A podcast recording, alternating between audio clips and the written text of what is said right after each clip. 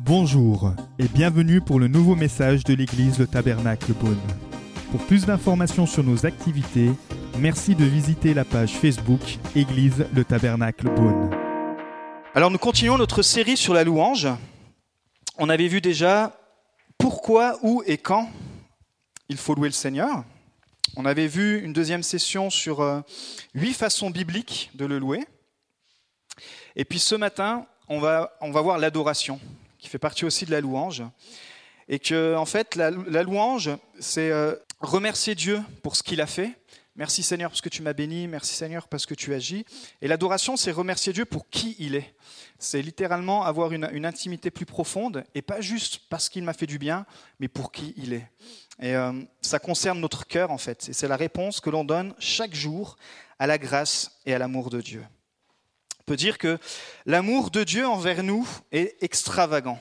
Alors extravagant, ça veut dire euh, abondant, extraordinaire, fabuleux, fantastique, inconcevable, incroyable, stupéfiant, inimaginable, inouï, démesuré, insensé, invraisemblable, irrationnel. Waouh Et ça, c'est l'amour de Dieu envers nous. Et ce matin, nous allons apprendre d'une femme qui, en retour de l'amour extravagant qu'elle a reçu de Jésus, comment lui a retourné une adoration extravagante et comment on peut s'inspirer de cette femme pour développer une adoration extravagante. Alors, le texte que j'ai pris ce matin est dans Luc chapitre 7. Il va s'afficher. Vous pouvez suivre aussi sur vos Bibles à partir du verset 36. Un pharisien invita Jésus à manger avec lui. Jésus entra dans la maison du pharisien et se mit à table. Une femme pécheresse qui se trouvait dans la ville apprit qu'il était à table dans la maison du pharisien. Elle apporta un vase plein de parfums et se tint derrière, aux pieds de Jésus. Elle pleurait et bientôt elle lui mouilla les pieds de ses larmes, puis les essuya avec ses cheveux, les embrassa et versa le parfum sur eux. Quand le pharisien qui avait invité Jésus vit cela, il se dit en lui-même, si cet homme était prophète, il saurait qui est celle qui le touche et de quel genre de femme il s'agit. Il saurait que c'est une femme pécheresse. Jésus prit la parole et lui dit, Simon, j'ai quelque chose à te dire. Maître, Parle, répondit-il. Un créancier avait deux débiteurs. L'un d'eux lui devait 500 pièces d'argent et l'autre 50. Comme il n'avait pas de quoi le rembourser, il le remit à tous deux leurs dettes. Lequel des deux l'aimera le plus? Simon répondit, Celui, je pense, auquel il a remis la plus grosse somme. Et Jésus lui dit, Tu as bien jugé.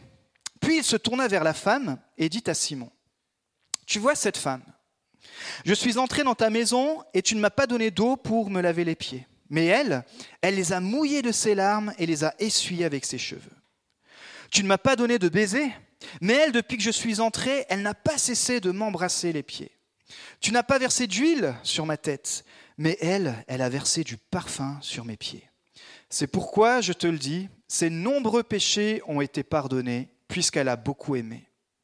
Mais celui à qui l'on pardonne peu aime peu. Et il dit à la femme, tes péchés sont pardonnés. Et les invités se mirent à dire en eux-mêmes, mais qui est cet homme qui pardonne même les péchés? Mais Jésus dit à la femme, ta foi t'a sauvé, pars dans la paix.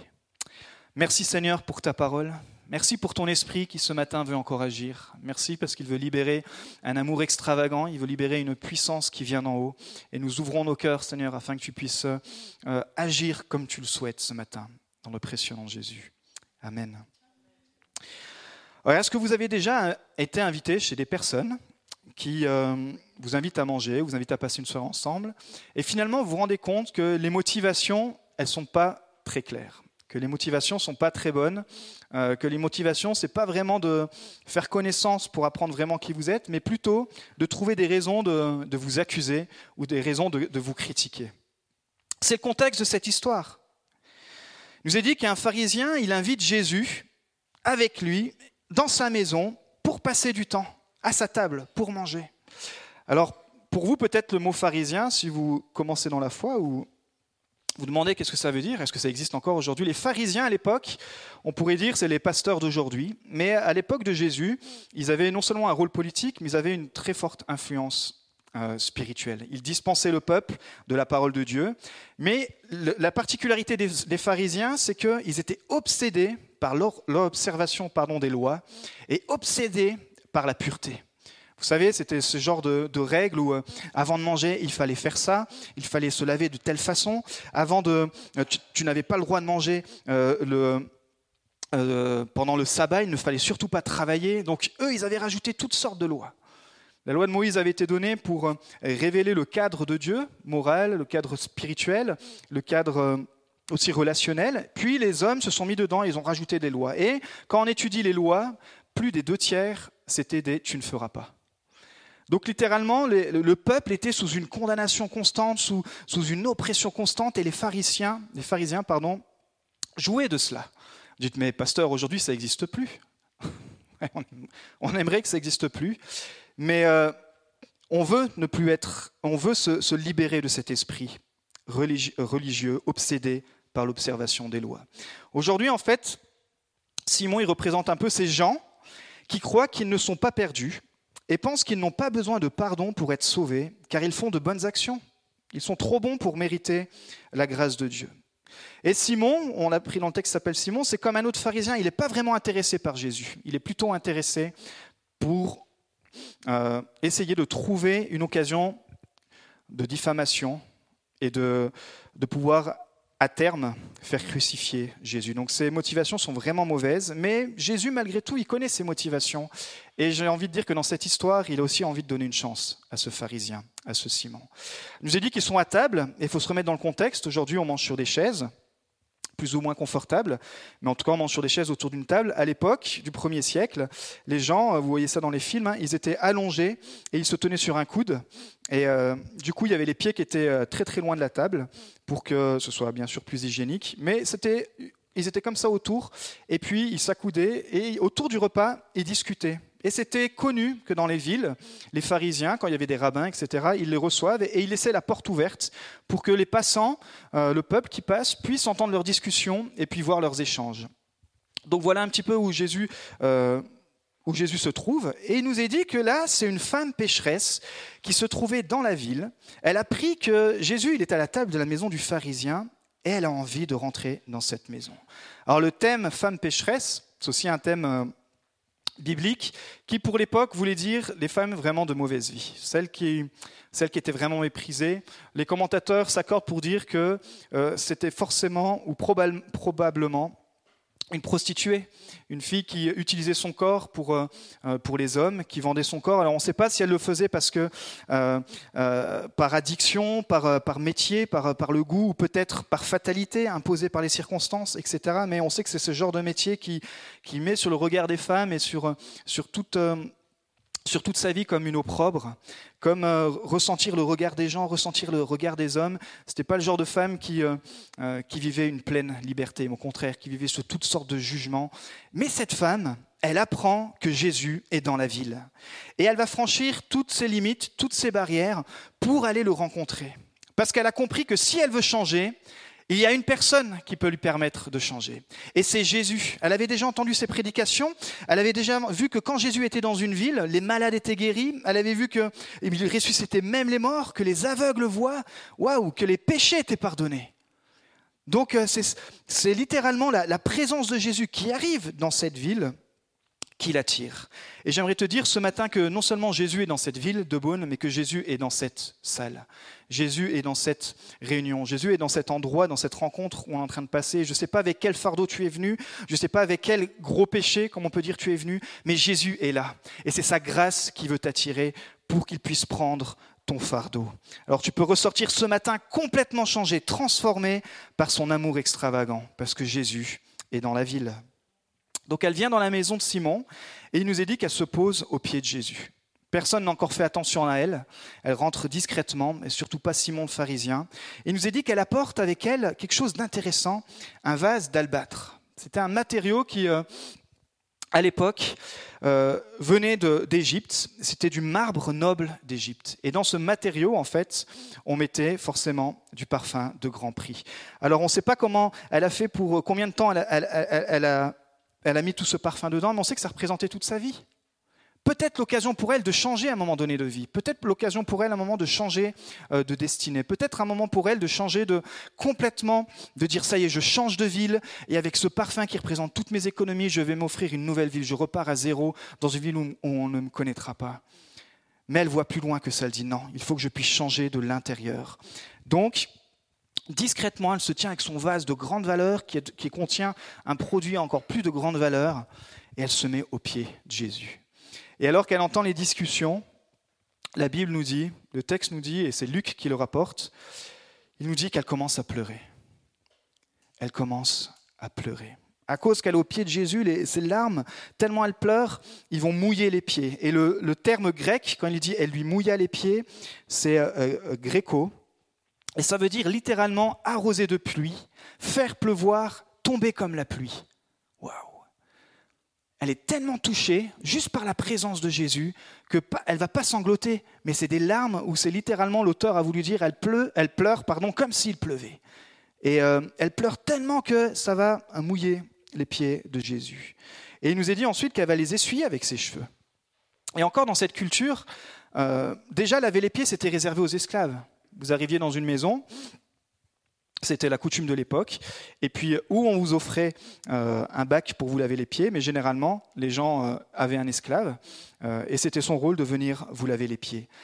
Et on voit que Simon a reçu Jésus déjà d'une façon pas vraiment honnête, parce qu'il ne lui a pas lavé les pieds, ou lui a pas proposé qu'il se lave les pieds. Et elle, cette femme qui vient au pied de Jésus, elle fait le travail de cet esclave. Elle se dit, mais moi, je vais prendre soin de Jésus et elle lui lave les pieds avec ses larmes, mais elle les essuie euh, avec ses cheveux. Et ce qui choque en fait le plus dans cette culture, c'est qu'une femme jamais ne détachait ses cheveux. Dans cette culture de l'époque, c'était pour les juifs comme euh, indécent, voire immoral.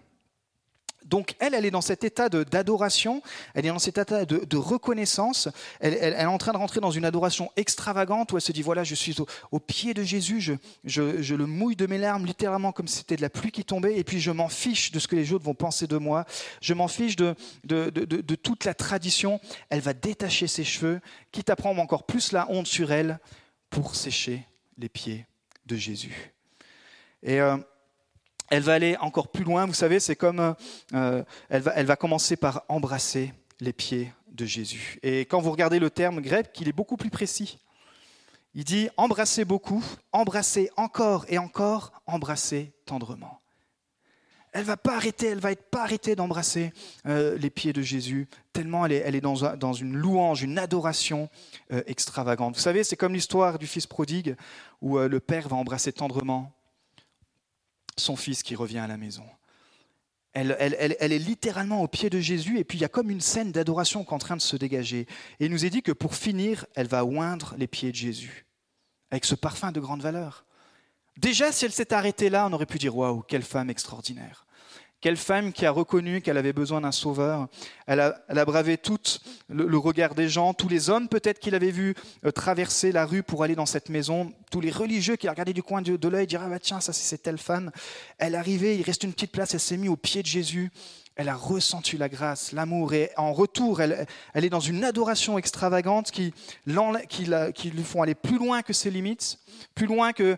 Euh, que ses petites pensées, que sa petite tradition, que la petite religiosité, jusqu'à aller lui donner ce qui lui coûte le plus cher. Loindre avec le parfum de grande valeur, c'est dire Jésus, je te déverse toute ma vie. Maintenant, voilà, j'ai plus le choix. À toi appartient toute ma vie. C'est incroyable ce qu'elle a fait, cette femme.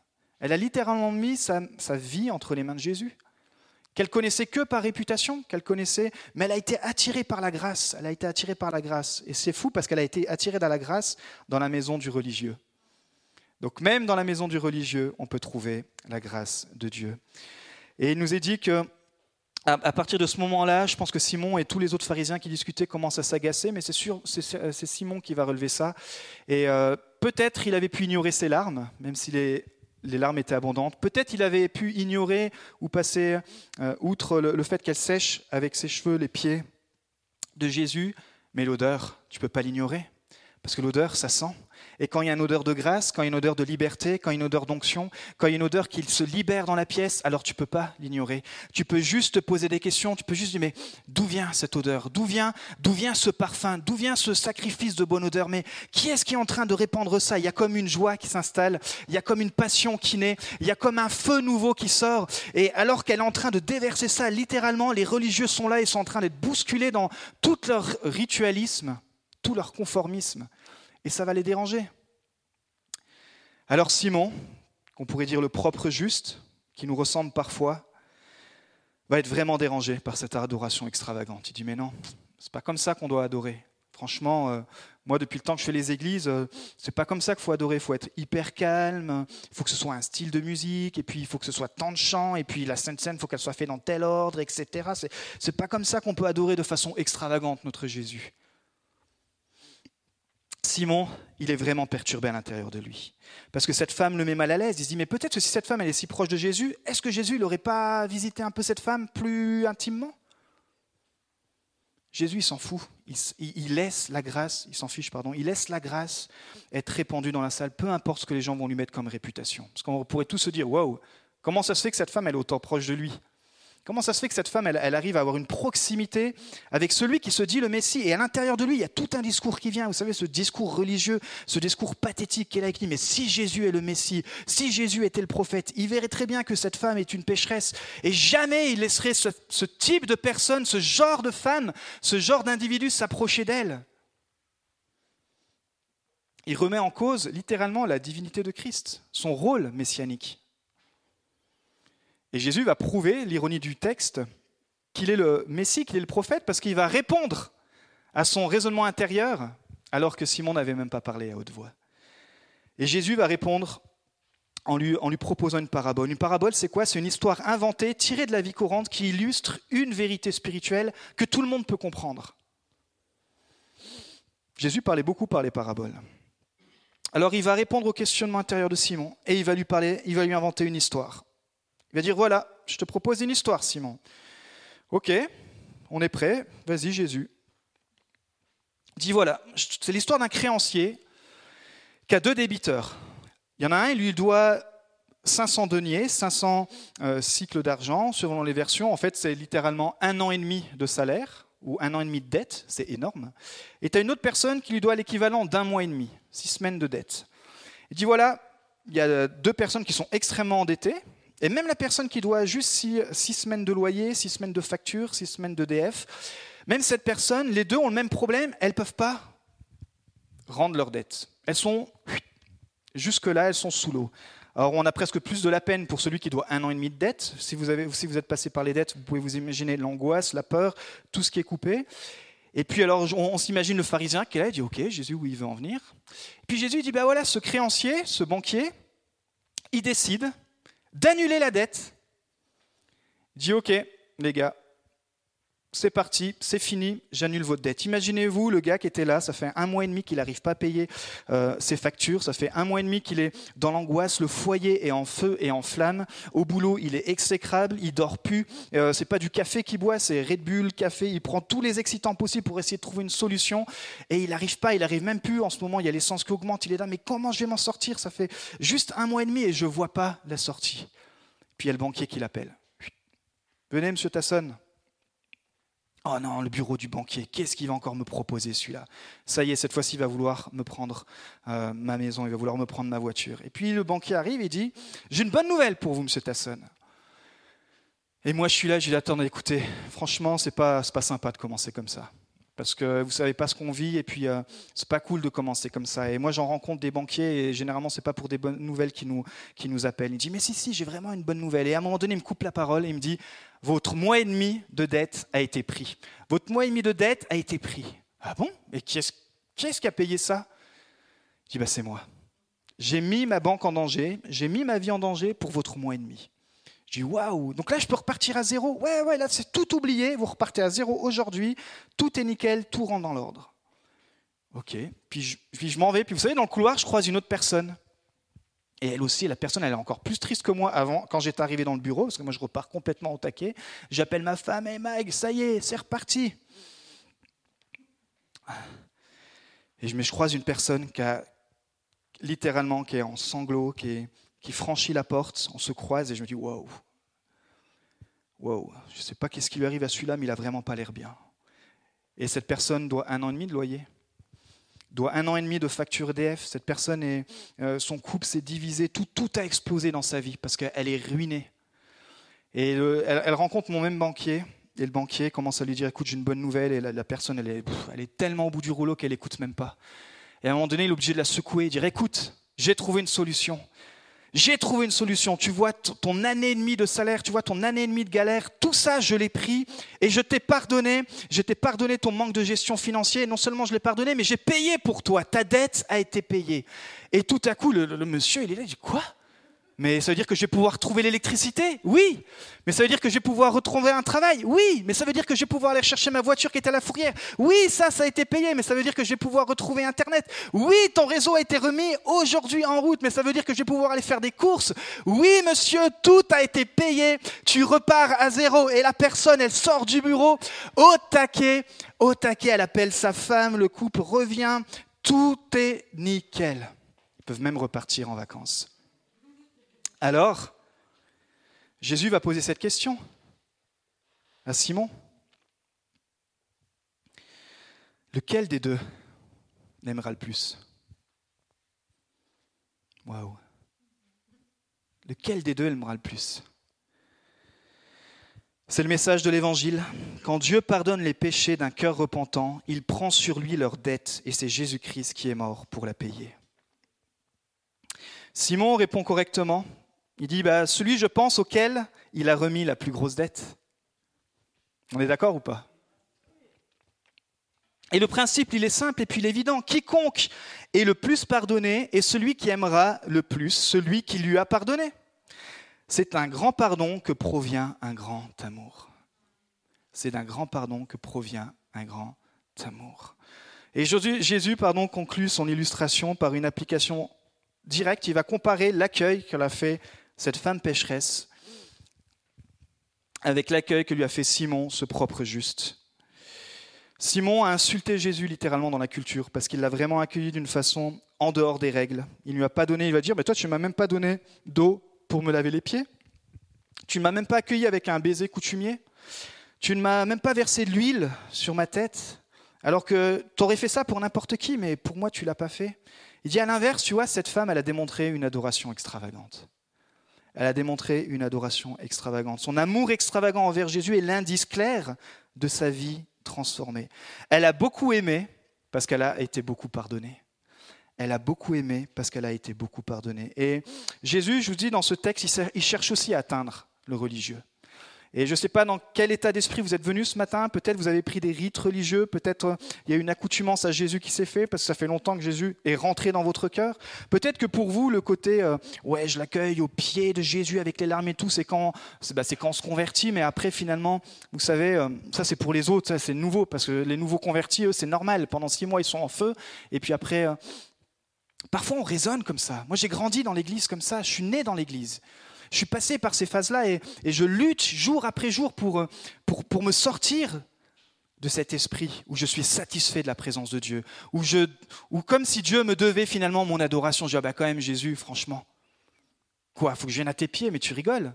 Oui, ok, tu as pardonné mes péchés, mais ça va, maintenant que j'ai plus la culpabilité. Euh. Je crois que l'Église en feu, une Église avec une adoration extravagante, le secret, il est là, mes amis. C'est une Église qui non seulement tombe au pied de Jésus, mais une Église qui reconnaît jour après jour, bien sûr le dimanche, mais en dehors du dimanche, que la seule personne qui a payé notre dette, que la mesure de notre dette que, que Jésus a payée, personne d'autre pouvait la payer. Que la dette de ton péché a été payée, mais que cette dette est, est énorme. Et peut-être que ce matin, tu n'as pas des péchés type de celle d'une prostituée où on pourrait dire ça, c'est du gros péché. Et c'est pour ça que c'est dur le message de la grâce, parce que souvent, dans notre culture française, on est comparé à Simon. C'est-à-dire, on a quelques péchés, on a une petite dette qui a été payée, et puis ça va, ça va, ma dette a été payée. On l'a chanté ce matin. Mes ruines ont repris une vie. Ça roule. De toute façon, j'étais pas si mauvais. Franchement, moi, j'ai tué personne. Qu'est-ce que j'ai fait euh, ben, Je me suis pas.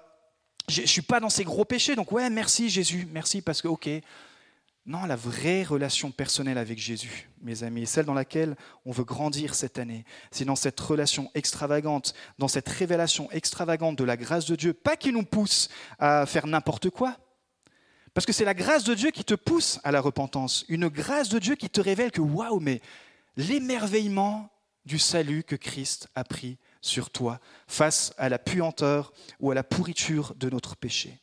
Donc Jésus, il cherche aussi à atteindre Simon ce matin. Et je suis content que Jésus cherche à atteindre Simon, parce que il va nous poser des bonnes questions ce matin. Je me les pose et on se les pose ensemble. Imaginez-vous de combien s'élève la dette que Jésus a payée pour moi. Si tu réponds à ça trop rapidement, c'est que tu es en mode Simon. Si tu réponds à ça en mode larmes, pied de Jésus, cheveux et puis euh, vase, voyez le parallèle? Moi, je vous avoue que je suis en mode Simon parfois. Je dis, bah oui, ma dette, elle a été payée. Mais j'ai besoin, j'ai besoin de venir au pied de Christ et dire Waouh, Seigneur, mais merci, merci pour cette grâce imméritée, merci pour ce feu que tu me donnes, merci pour cette vie. Et Seigneur, je te dire ce matin encore que je te donne ma vie, je veux te servir. Oui, je suis indigne, mais tu me rends digne, tu me regardes à travers les yeux de Christ et tu me relèves. Et ça, c'est une grâce dans laquelle je veux grandir. Et je crois que c'est ce que le Saint-Esprit nous a donné toute cette semaine, mais je crois que littéralement, on va avoir un message qui peut peut-être même déranger. Parce qu'une vie qui est vécue avec extravagance, c'est une vie qui va déranger. C'est une vie où tu comptes pas tes heures. C'est une vie où, comme elle, tu comptes pas ton argent. C'est une vie comme elle, tu, tu comptes plus sur l'artifice. Tu comptes plus sur euh, une certaine forme. Même si, bien sûr, on est d'accord qu'il faut une forme dans l'Église. Mais vous voyez ce que je veux dire. Quand tu te poses ces questions de combien s'élève la dette que Jésus a payée pour moi, vois ta réponse. Est-ce que tu es en mode Simon ou en mode femme pécheresse? Quelle générosité a eu Jésus envers moi face à la douleur que mes péchés lui ont infligée. C'est la révélation de la croix. Comment je peux le remercier pour avoir annulé la dette de mon passé? Suis-je extravagant dans mon adoration pour lui? Est-ce que je me limite juste à une adoration raisonnable?